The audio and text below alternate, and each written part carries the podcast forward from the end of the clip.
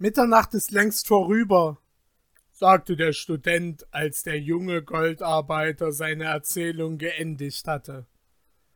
Jetzt hat es wohl keine Gefahr mehr, und ich für meinen Teil bin so schläfrig, dass ich allen raten möchte, niederzuliegen und getrost einzuschlafen.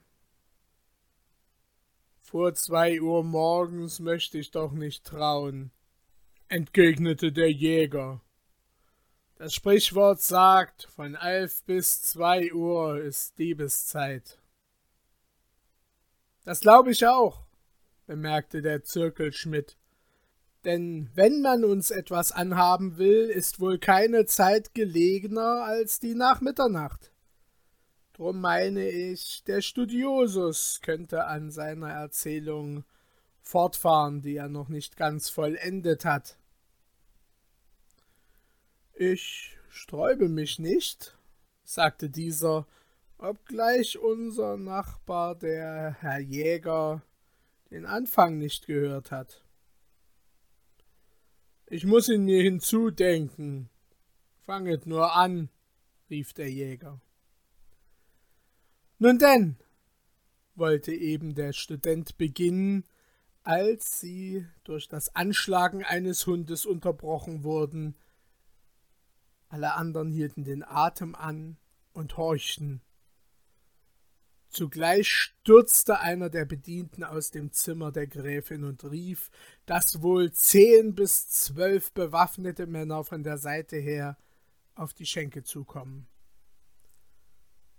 Der Jäger griff nach seiner Büchse, der Student nach seinem Pistol, die Handwerksburschen nach ihren Stöcken, und der Fuhrmann zog ein langes Messer aus der Tasche. So standen sie und sahen ratlos einander an.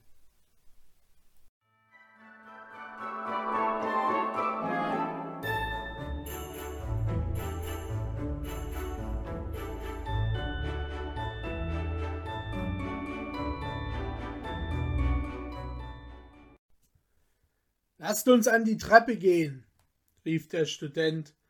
Zwei oder drei dieser Schurken sollen doch zuvor ihren Tod finden, ehe wir überwältigt werden.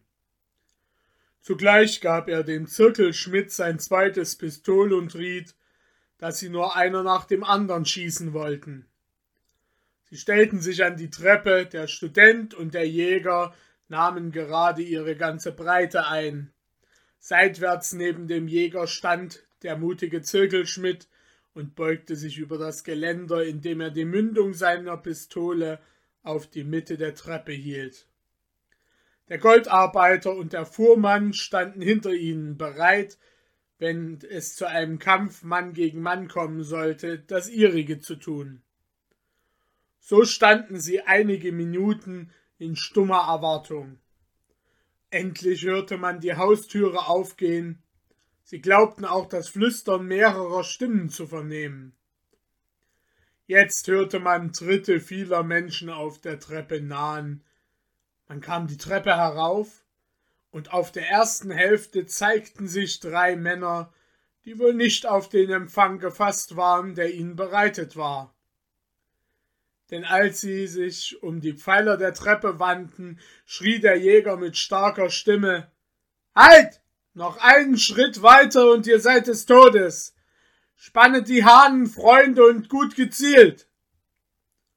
Die Räuber erschraken, zogen sich eilig zurück und berieten sich mit den übrigen. Nach einiger Weile kam einer davon zurück und sprach Ihr Herren, es wäre Torheit von euch, umsonst euer Leben aufopfern zu wollen, denn wir sind unserer genug um euch völlig aufzureiben. Aber ziehet euch zurück und es soll keinem das geringste zuleide geschehen. Wir wollen keines Groschen Wert von euch nehmen. Was wollt ihr denn sonst? rief der Student. Meint ihr, wir werden solchem Gesindel trauen? Nimmermehr. Wolltet ihr etwas holen?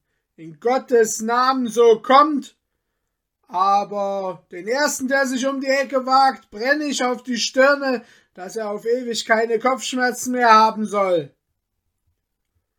Gebt uns die Dame heraus, gutwillig, antwortete der Räuber. Es soll ihr nichts geschehen, wir wollen sie an einen sicheren und bequemen Ort führen. Ihre Leute können zurückreiten und den Herrn Grafen bitten, er möge sie mit zwanzigtausend Gulden auslösen. Solche Vorschläge sollen wir uns machen lassen, entgegnete der Jäger knirschend vor Wut und spannte den Hahn. Ich zähle bis drei, und wenn du da unten nicht bis drei hinweg bist, so drücke ich los. Eins, zwei, halt! schrie der Räuber mit donnernder Stimme. Ist das Sitte, auf einen wehrlosen Mann zu schießen, der mit euch friedlich unterhandelt? Törichter Bursche, du kannst mich totschießen, und dann hast du erst keine große Heldentat getan. Aber hier stehen zwanzig meiner Kameraden, die mich rächen werden. Was nützt es dann, deiner Frau Gräfin, wenn ihr tot oder verstümmelt auf der Flur lieget? Glaube mir, wenn sie freiwillig mitgeht, soll sie mit Achtung behandelt werden. Aber wenn du, bis ich drei zähle, nicht den Hahnen in Ruhe setzt, so soll es ihr übel ergehen. Hahnen in Ruhe. Eins, zwei, drei. Mit diesen Hunden ist nicht zu spaßen, flüsterte der Jäger, indem er den Befehl des Räubers folgte. Wahrhaftig an meinem Leben liegt nichts, aber wenn ich einen niederschieße, könnten Sie meine Dame umso härter behandeln. Ich will die Gräfin um Rat fragen. Gebt uns, fuhr er mit lauter Stimme fort, gebt uns eine halbe Stunde Waffenstillstand, um die Gräfin vorzubereiten. Sie würde, wenn sie es so plötzlich erfährt, den Tod davon haben. Zugestanden, antwortete der Räuber und ließ zugleich den Ausgang der Treppe mit sechs Männern besetzen. Bestürzt und verwirrt folgten die unglücklichen Reisenden dem Jäger in das Zimmer der Gräfin. Es lag dieses so nahe und so laut hatte man verhandelt, dass ihr kein Wort entgangen war. Sie war bleich und zitterte heftig, aber dennoch schien sie fest entschlossen, sich in ihr Schicksal zu ergeben. Warum soll ich nutzlos das Leben so vieler braver Leute aufs Spiel setzen, sagte sie. Warum euch zu einer vergeblichen Verteidigung auffordern, euch, die ihr mich gar nicht kennet? Nein, ich sehe, dass keine andere Rettung ist, als den Elenden zu folgen. Man war allgemein von dem Mut und dem Unglück der Dame ergriffen. Der Jäger weinte und schwur, dass er diese Schmach nicht überleben könne. Der Student aber schmähte auf sich und seine Größe von sechs Fuß. Wär ich nur um einen halben Kopf kleiner, rief er, und hätte ich keinen Bart, so wüsste ich wohl, was ich zu tun hätte. Ich ließe mir von der Frau Gräfin Kleider geben, und diese Elenden sollten spät genug erfahren, welchen Missgriff sie getan. Auch auf Felix hatte das Unglück dieser Frau großen Eindruck gemacht. Ihr ganzes Wesen kam ihm so rührend und bekannt vor. Es war ihm, als sei es seine frühe verstorbene Mutter, die sich in dieser schrecklichen Lage befände. Er fühlte sich so gehoben, so mutig, dass er gerne sein Leben für das ihrige gegeben hätte. Doch als der Student jene Worte sprach, da blitzte auf einmal ein Gedanke in seiner Seele auf. Er vergaß alle Angst und alle Rücksichten und dachte nur an die Rettung dieser Frau. Ist es nur dies? sprach er, indem er schüchtern und errötend hervortrat. Gehört nur ein kleiner Körper, ein bartloses Kinn und ein mutiges Herz dazu, die gnädige Frau zu retten, so bin ich vielleicht auch nicht so schlecht dazu. Ziehet in Gottes Namen meinen Rock an, Setzet meinen Hut auf euer schönes Haar und nehmet meinen Bündel auf den Rücken und ziehet als Felix, der Goldarbeiter, eure Straße. Alle waren erstaunt über den Mut des Jünglings. Der Jäger aber fiel ihm freudig um den Hals. Goldjunge, rief er, das wolltest du tun? Wolltest dich in meiner gnädigen Frau Kleider stecken lassen und sie retten? Das hat dir Gott eingegeben, aber allein sollst du nicht gehen. Ich will mich mitgefangen geben, will bei dir bleiben an deiner Seite als dein bester Freund, und solange ich lebe, sollen sie dir nichts anhaben dürfen. Auch ich ziehe mit dir, so wahr ich lebe, rief der Student. Es kostete lange Überredung, um die Gräfin zu diesem Vorschlag zu überreden. Sie konnte den Gedanken nicht ertragen, dass ein fremder Mensch für sie sich aufopfern sollte. Sie dachte sich im Fall einer späteren Entdeckung der Rache der Räuber, die ganz auf den Unglücklichen fallen würde, schrecklich. Aber endlich siegten teils die Bitten des jungen Menschen, teils die Überzeugung, im Fall sie gerettet würde, allem aufbieten zu können, um ihren Retter wieder zu befreien. Sie willigte ein. Der Jäger und die übrigen Reisenden begleiteten Felix in das Zimmer des Studenten, wo er sich schnell einige Kleider der Gräfin überwarf.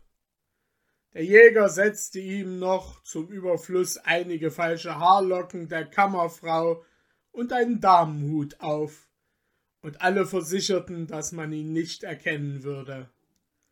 Selbst der Zirkelschmidt schwur, dass wenn er ihm auf der Straße begegnete, würde er flink den Hut abziehen und nicht ahnen, dass er vor seinem mutigen Kameraden sein Kompliment mache. Die Gräfin hatte sich indessen mit Hilfe ihrer Kammerfrau aus dem Ränzchen des jungen Goldarbeiters mit Kleidern versehen. Der Hut tief in die Stirn gedrückt, der Reisestock in der Hand, das etwas leichter gewordene Bündel auf dem Rücken machten sie völlig unkenntlich, und die Reisenden würden zu jeder andern Zeit über diese komische Maskerade nicht wenig gelacht haben. Der neue Handwerksbursche dankte Felix mit Tränen und versprach die schleunigste Hilfe. Nur noch eine Bitte habe ich, antwortete Felix. In diesem Ränzchen, das Sie auf dem Rücken tragen, befindet sich eine kleine Schachtel. Verwahren Sie diese sorgfältig. Wenn sie verloren ginge, wäre ich auf immer und ewig unglücklich. Ich muss sie meiner Pflegemutter bringen und Gottfried der Jäger weiß mein Schloss, entgegnete sie. Es soll euch alles unbeschädigt wieder zurückgestellt werden denn ich hoffe, ihr kommet dann selbst, edler junger Mann, um den Dank meines Gatten und den meinigen zu empfangen. Ehe noch Felix darauf antworten konnte, ertönten von der Treppe her die rauen Stimmen der Räuber. Sie riefen, die Frist sei verflossen und alles zur Abfahrt der Gräfin bereit. Der Jäger ging zu ihnen hinab und erklärte ihnen, dass er die Dame nicht verlassen werde, und lieber mit ihnen gehe, wohin es auch sei, ehe er ohne seine Gebieterin vor seinem Herrn erscheine. Auch der Student erklärte, diese Dame begleiten zu wollen. Sie beratschlagten sich über diesen Fall und gestanden es endlich zu, unter der Bedingung, dass der Jäger sogleich seine Waffen abgebe. Zugleich befahlen sie, dass die übrigen Reisenden sich ruhig verhalten sollten, wann die Gräfin hinweggeführt werde. Felix ließ den Schleier nieder, der über seinen Hut gebreitet war, setzte sich in eine Ecke, die Stirne in die Hand gestützt, und in dieser Stellung eines tief betrübten erwartete er die Räuber. Die Reisenden hatten sich in das andere Zimmer zurückgezogen doch so, dass sie, was vorging, überschauen konnten. Der Jäger saß anscheinend traurig, aber auf alles lauernd in der anderen Ecke des Zimmers, das die Gräfin bewohnt hatte. Nachdem sie einige Minuten so gesessen, ging die Türe auf und ein schöner, stattlich gekleideter Mann von etwa 36 Jahren trat in das Zimmer. Er trug eine Art von militärischer Uniform, einen Orden auf der Brust, einen langen Säbel an der Seite und in der Hand hielt er einen Hut, von welchem schöne Federn herabwallten. Zwei seiner Leute hatten gleich nach seinem Eintritt die Türe besetzt. Er ging mit einer tiefen Verbeugung auf Felix zu. Er schien vor einer Dame dieses Ranges etwas in Verlegenheit zu sein. Er setzte mehrere Mal an, bis es ihm gelang, geordnet zu sprechen. Gnädige Frau, sagte er, es gibt Fälle, worein man sich in Geduld schicken muss. Ein solcher ist der ihrige. Glauben Sie nicht, dass ich den Respekt vor einer so ausgezeichneten Dame auch nur auf einen Augenblick aus den Augen setzen werde. Sie werden alle Bequemlichkeit haben. Sie werden über nichts klagen können, als vielleicht über den Schrecken, den sie diesen Abend gehabt. Hier hielt er inne, als erwartete er eine Antwort. Als aber Felix beharrlich schwieg, fuhr er fort. Sehen Sie in mir keinen gemeinen Dieb, keinen Kehlenabschneider. Ich bin ein unglücklicher Mann, den widrige Verhältnisse zu diesem Leben zwangen. Wir wollen uns auf immer aus dieser Gegend entfernen, aber wir brauchen Reisegeld. Es wäre uns ein leichtes gewesen, Kaufleute oder Postwagen zu überfallen aber dann hätten wir vielleicht mehrere Leute auf immer ins Unglück gestürzt. Der Herr Graf, Ihr Gemahl, hat vor sechs Wochen eine Erbschaft von fünfmal hunderttausend Talern gemacht. Wir erbitten uns zwanzigtausend Gulden von diesem Überfluss, gewiss eine gerechte und bescheidene Forderung. Sie werden daher die Gnade haben, jetzt sogleich einen offenen Brief an ihren Gemahl zu schreiben, worin sie ihm schreiben, dass wir sie zurückerhalten, dass er die Zahlung so bald als möglich leiste, widrigenfalls, Sie verstehen mich, wir müssten dann etwas härter mit ihnen selbst verfahren.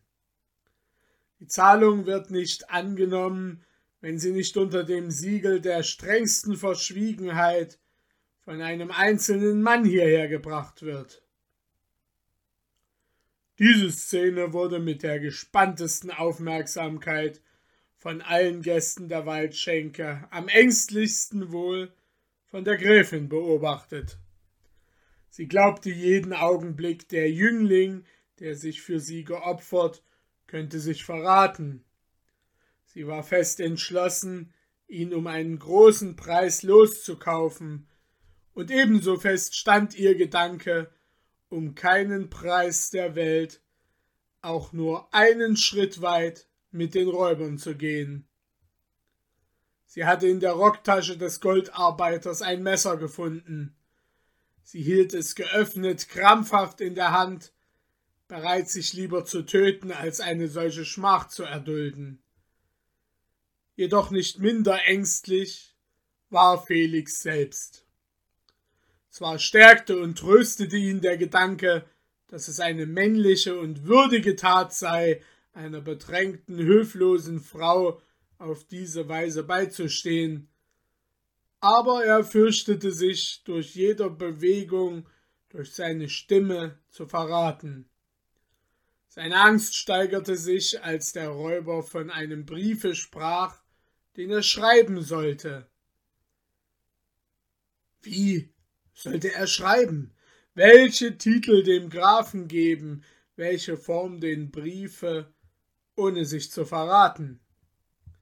Seine Angst stieg aber aufs höchste, als der Anführer der Räuber Papier und Feder vor ihn hinlegte, ihn bat, den Schleier zurückzuschlagen und zu schreiben.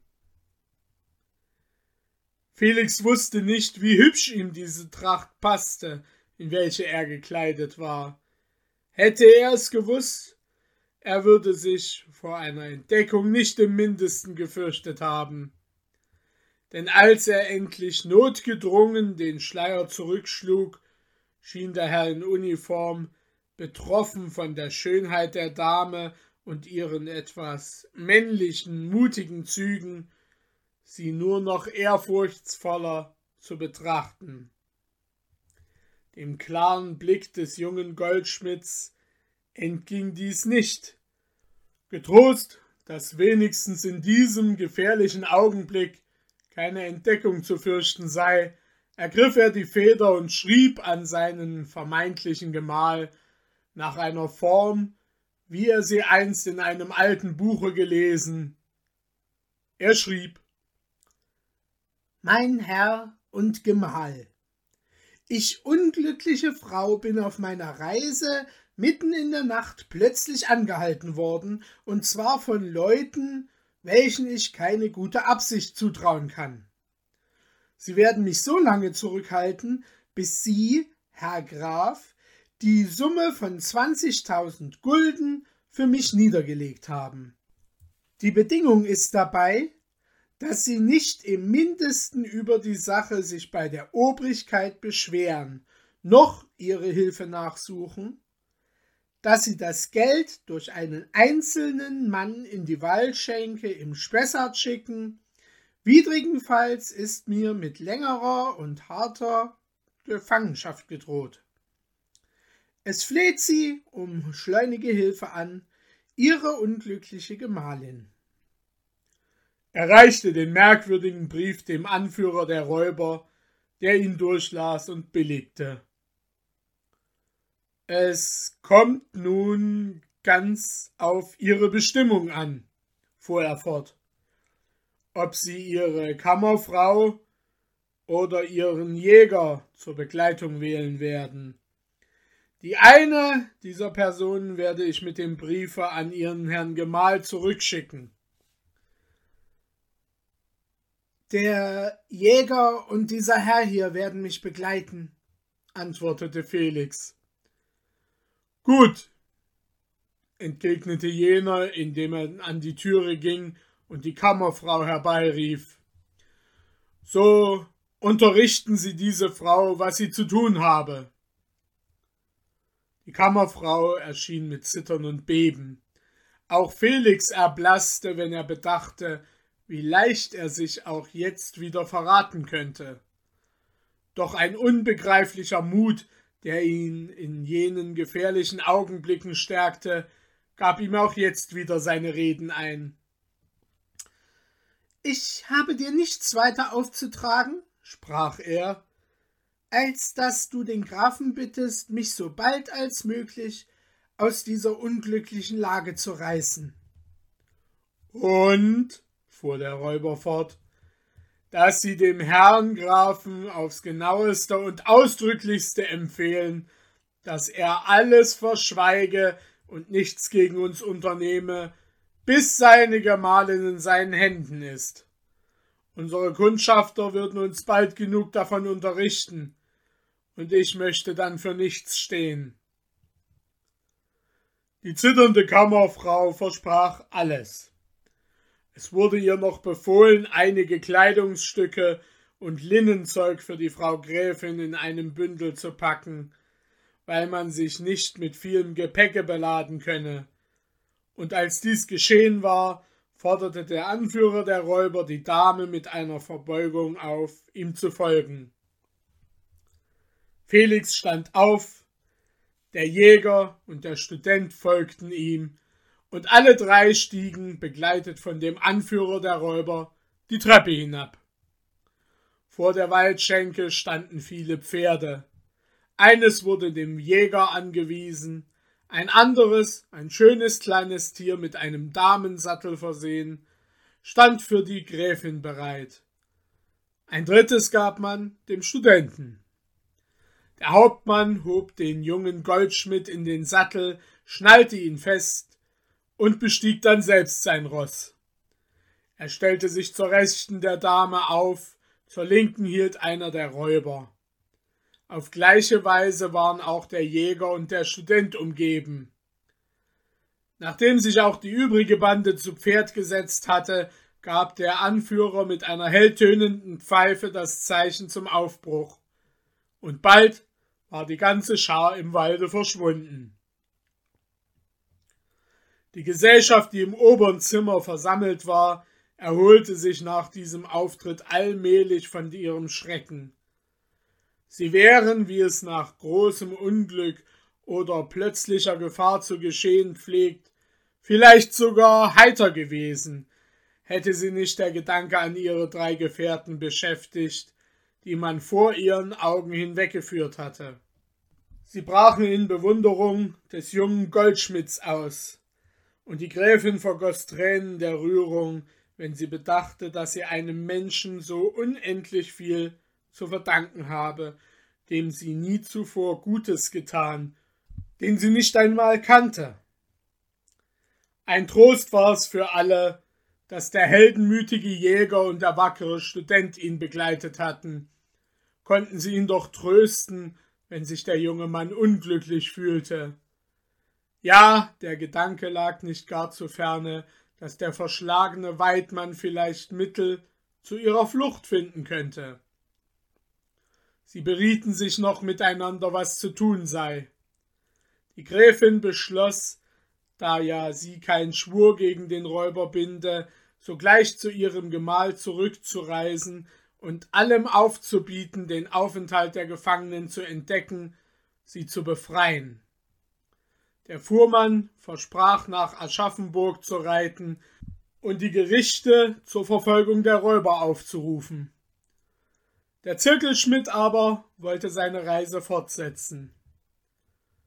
Die Reisenden wurden in dieser Nacht nicht mehr beunruhigt. Totenstille herrschte in der Waldschenke, die noch vor kurzem der Schauplatz so schrecklicher Szenen gewesen war. Als aber am Morgen die Bedienten der Gräfin zu dem Wirt hinabgingen, um alles zur Abfahrt fertig zu machen, kehrten sie schnell zurück und berichteten, dass sie die Wirtin und ihr Gesinde in elendem Zustande gefunden hätten. Sie liegen gebunden in der Schenke und flehen um Beistand. Die Reisenden sahen sich bei dieser Nachricht erstaunt an. Wie? rief der Zirkelschmidt. So sollten diese Leute dennoch unschuldig sein?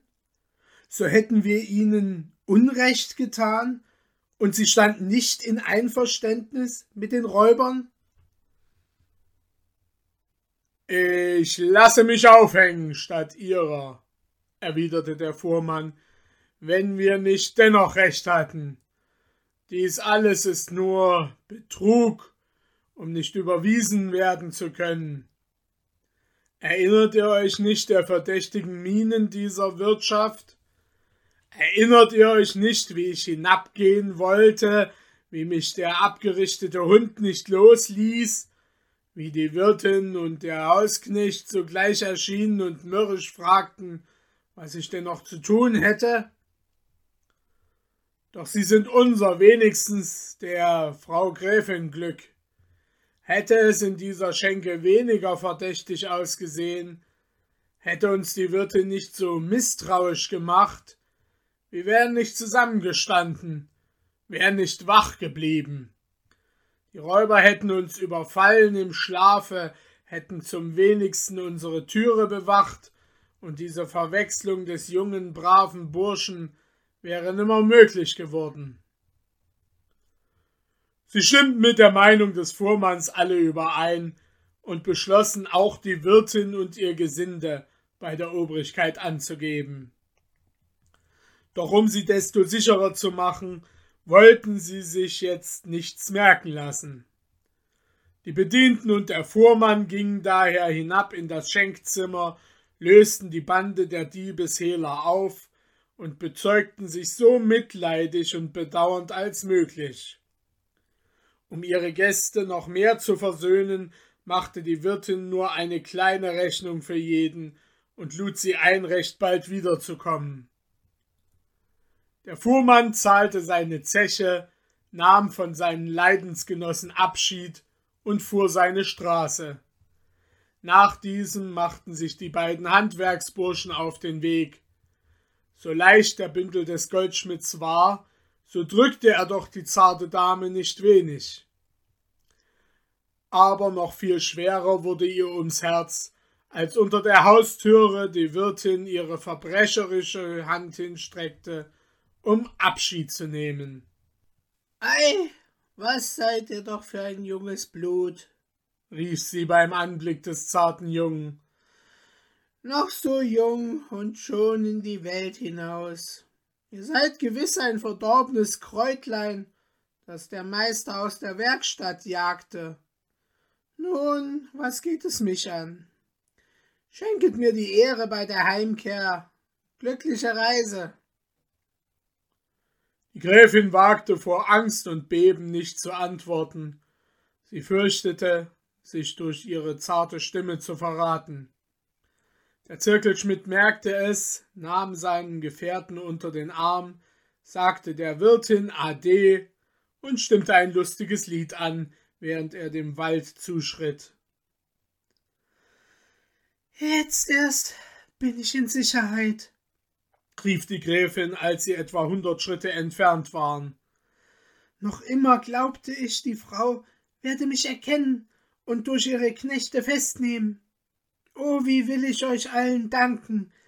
Kommet auch ihr auf mein Schloss. Ihr müsst doch euren Reisegenossen bei mir wieder abholen. Der Zirkelschmidt sagte zu, und während sie noch sprachen, kam der Wagen der Gräfin ihnen nachgefahren. Schnell wurde die Türe geöffnet, die Dame schlüpfte hinein, grüßte den jungen Handwerksburschen noch einmal, und der Wagen fuhr weiter. Um dieselbe Zeit hatten die Räuber und ihre Gefangenen den Lagerplatz der Bande erreicht. Sie waren durch eine ungebahnte Waldstraße im schnellsten Trab weggeritten.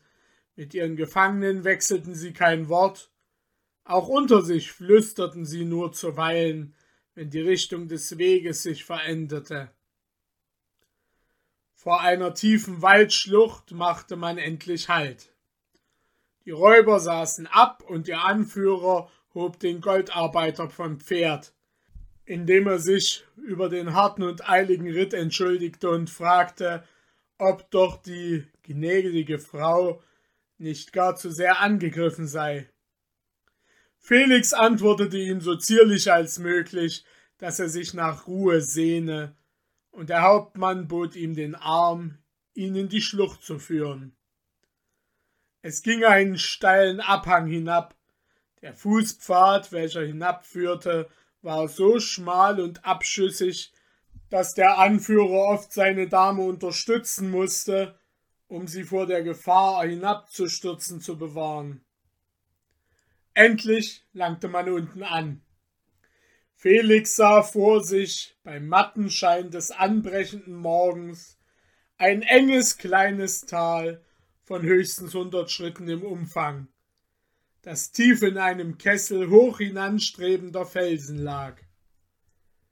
Etwa sechs bis acht kleine Hütten waren in dieser Schlucht aus Brettern und abgehauenen Bäumen aufgebaut.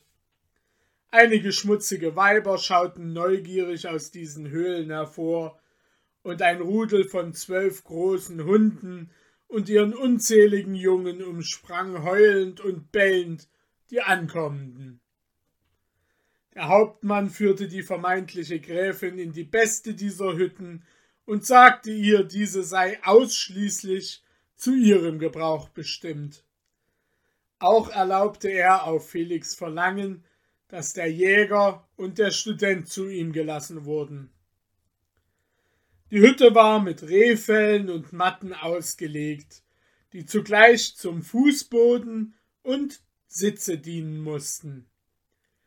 Einige Krüge und Schüsseln aus Holz geschnitzt, eine alte Jagdflinte und in der hintersten Ecke ein Lager aus ein paar Brettern gezimmert und mit wollenen Decken bekleidet, welchem man den Namen eines Bettes nicht geben konnte, waren die einzigen Geräte dieses gräflichen Palastes.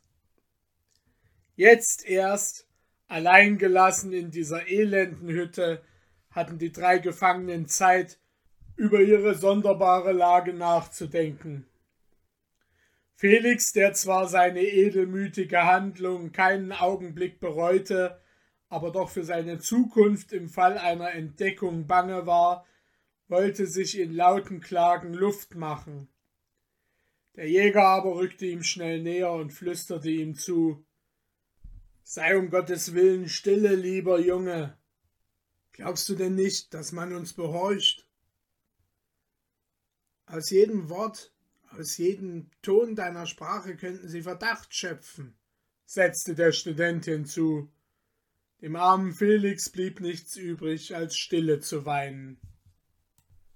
Glaubt mir, Herr Jäger, sagte er, ich weine nicht aus Angst vor diesen Räubern oder aus Furcht vor dieser elenden Hütte, nein, es ist ein anderer Kummer, der mich drückt. Wie leicht kann die Gräfin vergessen, was ich ihr schnell noch sagte, und dann hält man mich für einen Dieb. Und ich bin elend, auf immer. Aber was ist es denn, das dich so ängstigt? fragte der Jäger, verwundert über das Benehmen des jungen Menschen, der sich bisher so mutig und stark betragen hatte. Höre zu, und ihr werdet mir recht geben, antwortete Felix. Mein Vater war ein geschickter Goldarbeiter in Nürnberg, und meine Mutter hatte früher bei einer vornehmen Frau gedient als Kammerfrau, und als sie meinen Vater heiratete, wurde sie von der Gräfin, welcher sie gedient hatte, trefflich ausgestattet. Diese blieb meinen Eltern immer gewogen, und als ich auf die Welt kam, wurde sie meine Pate und beschenkte mich reichlich. Aber als meine Eltern bald nacheinander an einer Seuche starben und ich ganz allein und verlassen in der Welt stand und ins Waisenhaus gebracht werden sollte, da vernahm die Frau Pate unser Unglück, nahm sich meiner an und gab mich in ein Erziehungshaus. Und als ich alt genug war, schrieb sie mir, ob ich nicht des Vaters Gewerbe lernen wollte. Ich war froh darüber und sagte zu, und so gab sie mich meinem Meister in Würzburg in die Lehre. Ich hatte Geschick zur Arbeit und brachte es bald so weit, dass mir der Lehrbrief ausgestellt wurde und ich auf die Wanderschaft mich rüsten konnte. Dies schrieb ich der Frau Pate, und flugs antwortete sie, dass sie das Geld zur Wanderschaft gebe.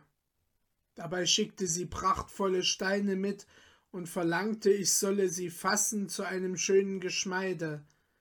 Ich solle dann solches als Probe meiner Geschicklichkeit selbst überbringen und das Reisegeld in Empfang nehmen. Meine Frau Pater habe ich in meinem Leben nicht gesehen, und ihr könnet denken, wie ich mich auf sie freute. Tag und Nacht arbeitete ich an dem Schmuck. Er wurde so schön und zierlich, dass selbst der Meister darüber staunte. Als er fertig war, packte ich alles sorgfältig auf den Boden meines Ränzels nahm Abschied vom Meister und wanderte meine Straße nach dem Schlosse der Frau Pate.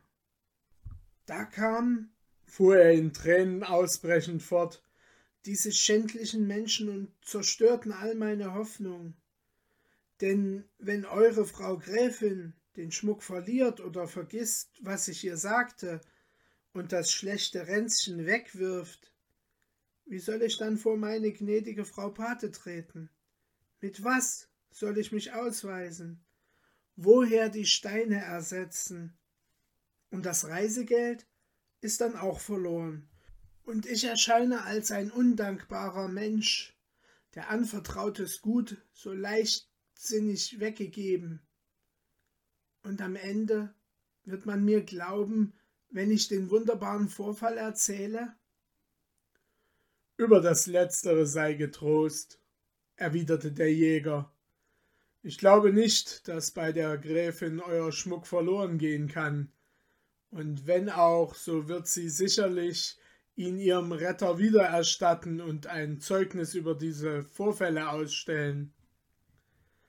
Wir verlassen euch jetzt auf einige Stunden, denn wahrhaftig, wir brauchen Schlaf und nach den Anstrengungen dieser Nacht werdet ihr ihn auch nötig haben. Nachher lasst uns im Gespräch unser Unglück auf Augenblicke vergessen. Oder besser noch, auf unsere Flucht denken. Sie gingen. Felix blieb allein zurück und versuchte dem Rat des Jägers zu folgen. Als nach einigen Stunden der Jäger mit dem Studenten zurückkam, fand er seinen jungen Freund gestärkter und munterer als zuvor. Er erzählte dem Goldschmidt, dass ihm der Hauptmann alle Sorgfalt für die Dame empfohlen habe, und in wenigen Minuten werde eines der Weiber, die sie unter den Hütten gesehen hatten, der gnädigen Gräfin Kaffee bringen und ihre Dienste zur Aufwartung anbieten. Sie beschlossen, um ungestört zu sein, diese Gefälligkeit nicht anzunehmen. Und als das alte hässliche Zigeunerweib kam, das Frühstück vorsetzte und mit grinsender Freundlichkeit fragte, ob sie nicht sonst noch zu Diensten sein könnte, winkte ihr Felix zu gehen, und als sie noch zauderte, scheuchte sie der Jäger aus der Hütte. Der Student erzählte dann weiter, was sie sonst noch von dem Lager der Räuber gesehen. Die Hütte, die ihr bewohnt, schönste Frau Gräfin, sprach er, scheint ursprünglich für den Hauptmann bestimmt. Sie ist nicht so geräumig, aber schöner als die übrigen. Außer dieser sind noch sechs andere da, in welchen die Weiber und Kinder wohnen, denn von den Räubern sind selten mehr als sechs zu Hause. Einer steht nicht weit von dieser Hütte Wache, der andere unten am Weg in der Höhe, und ein dritter hat den Lauerposten oben am Eingang in die Schlucht. Von zwei Stunden zu zwei Stunden werden sie von den übrigen drei abgelöst. Jeder hat überdies zwei große Hunde neben sich liegen, und sie sind alle so wachsam, dass man keinen Fuß aus der Hütte setzen kann, ohne dass sie anschlagen. Ich habe keine Hoffnung, dass wir uns durchstehlen können. Machet mich nicht traurig. Ich bin nach dem Schlummer mutiger geworden, entgegnete Felix. Gebet nicht alle Hoffnung auf und fürchtet ihr Verrat, so lasset uns lieber jetzt von etwas anderem reden und nicht lange voraus schon kummervoll sein. Herr Student, in der Schenke habt ihr angefangen, etwas zu erzählen. Fahret jetzt fort, denn wir haben Zeit zum Plaudern.